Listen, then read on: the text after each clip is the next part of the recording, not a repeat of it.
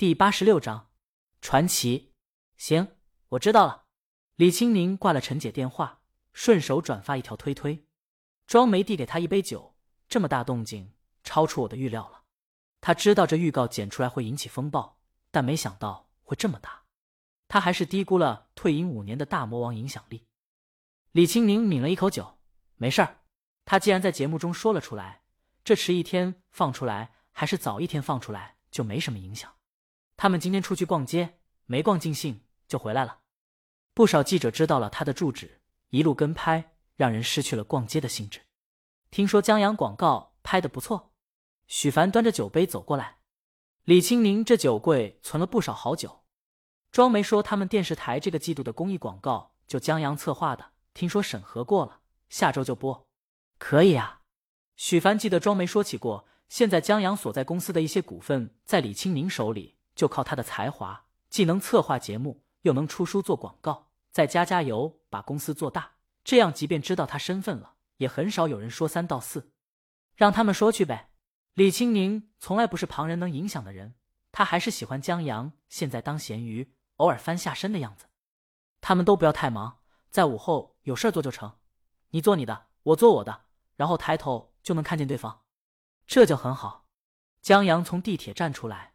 见到了卖烤面筋和烤冷面的，这两样可是江阳的最爱。他要了一份烤冷面，五串烤面筋。以江阳的经验来看，五串烤面筋最合适，少了觉得没过瘾，多了觉得腻。烤冷面也是，多一份就会觉得难以下咽了。他提着走到大门口，见小区保安们在小区外赶人，让一些拿着长枪短炮、摄像头的人离小区远点儿不要影响小区正常进出。这些记者抓耳挠腮，可也只能在外面等着。这等高档小区不是他们随便能进的，可有人能进。江阳吃着烤面筋，边走还边看这些记者。记者也在看他。江阳这一身太寒碜了，搬玩家身上不能说全是灰尘吧，但脏和发皱是肯定的。他的头发也因为出汗而变得发油。关键他还吃着面筋，记者们都不见得吃这路边摊的东西。然而，出乎他们的预料。江阳走进去了，小区挺拔的保安们拦都没拦。一个记者忍不住说：“这小子是保安吧？”就在这时，不知道谁说了一句：“大魔王发新歌了。”记者们赶紧去看，鲤鱼推推刚刚发布新推文，只是因为在人群中多看了你一眼。推文后面附了一首名为《传奇歌》的链接，不知道哪位记者手快，购买播放一气呵成，然后门前响起了他们早已经听习惯的。独属于李清明的玄妙嗓音，低调华丽的深情诉说一个相遇和相爱的故事。只是因为在人群中多看了你一眼，再也没能忘掉你容颜，梦想着偶然能有一天再相见。从此我开始孤单思念。一票记者猝不及防，让这几句歌词给震在了原地。这几乎是宣告了吧？告诉所有人，那个在热搜上高居不下的那个他，只因为在人群中看了他一眼，从此就喜欢上了。他们对视一眼。心悦诚服，大魔王不愧是大魔王，还是以前又酷又飒的性子。不止恋爱了就说，还用歌声告诉所有人，他们第一眼就喜欢上了。后面想你时你在四句，让人深深体会到了这其中的爱意，以至于每一个音符响在耳畔，都让他们那早已麻木的心泛起一种爱潮，感受到了爱的真诚。在后四句，宁愿相信我们前世有约，今生的爱情故事不会再改变。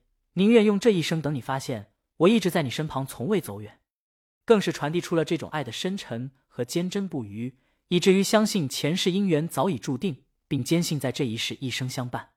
后面又是一次重复，直白式的表达，重复性的演唱，在大魔王富有感情的嗓音感染下，情感一波一波的拍过来，让聆听者陷入了幻境，切实感受到了爱的信念，以至于许多人觉得大魔王对那个人爱的无怨无悔。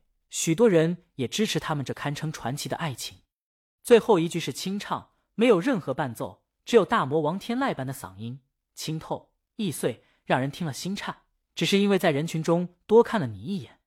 余音回响，一票记者长叹一口气，安静了一会儿。一个人忽然说：“他妈的，这个人是谁啊？”语气中满是嫉妒。他们相信爱情了，可这注定传奇的爱情不是他们的。只让他们羡慕、嫉妒、恨，恨不得掘地三尺，把那个幸运儿挖出来，问一问他现在心是什么样的？是不是泡在旧酒精里醉死了？不止他们，许多鲤鱼听了这首歌后，不由自主的在大魔王的这条推文下面写下：“爱吧，爱吧，加油！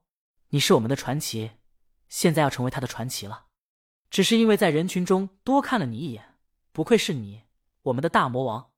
我们也是，我们一直在你身旁，从未走远。”韩小小看着下面的回复，一层一层的盖上去，耳畔回荡着单曲循环的传奇。想你时你在天边，想你时你在眼前，想你时你在脑海，想你时你在心田。